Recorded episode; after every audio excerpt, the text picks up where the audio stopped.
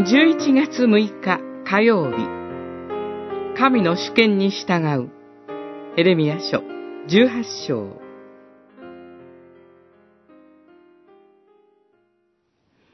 見よ。粘土が投稿の手の中にあるように。イスラエルの家よ。お前たちは私の手の中にある。十八章六節。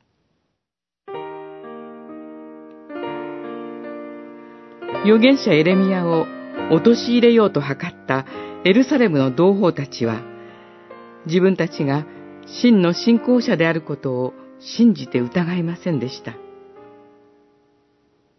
祭司から立法が、賢者から助言が、預言者から御言葉が失われることはない、と、彼らは既存の特権に甘んじて、エレミアの語る批判的な言葉に耳を貸そうとしませんでした。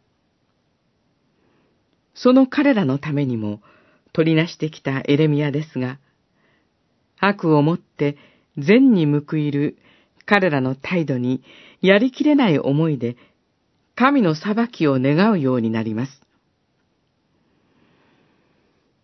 誠の神を恐れる心があるならば、我々は、我々の思い通りにし、炎の堅くなな悪い心のままに振る舞いたい、とは思わないはずです。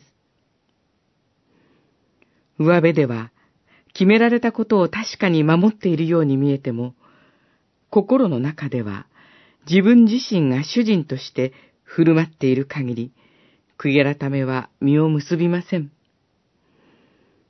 投稿が粘土で器を作り、それを自分で壊すように、作られたものは、作ったものの意のままです。神の主権のもとにあるイスラエルもまた同じです。